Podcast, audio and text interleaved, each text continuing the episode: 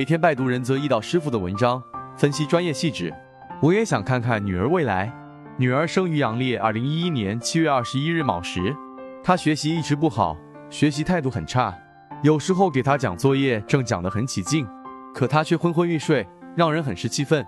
不知她往后学习能好转吗？最终能取得什么样的学历？长大后过得好吗？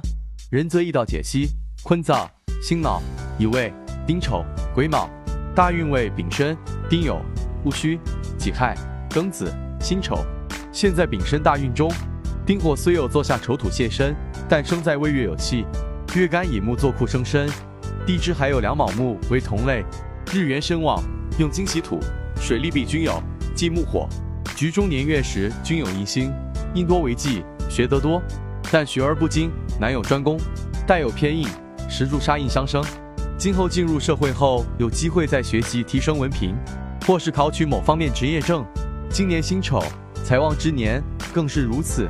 明年壬寅，二零二三年癸卯，印星旺了，情况有望改善，但学业压力也很大。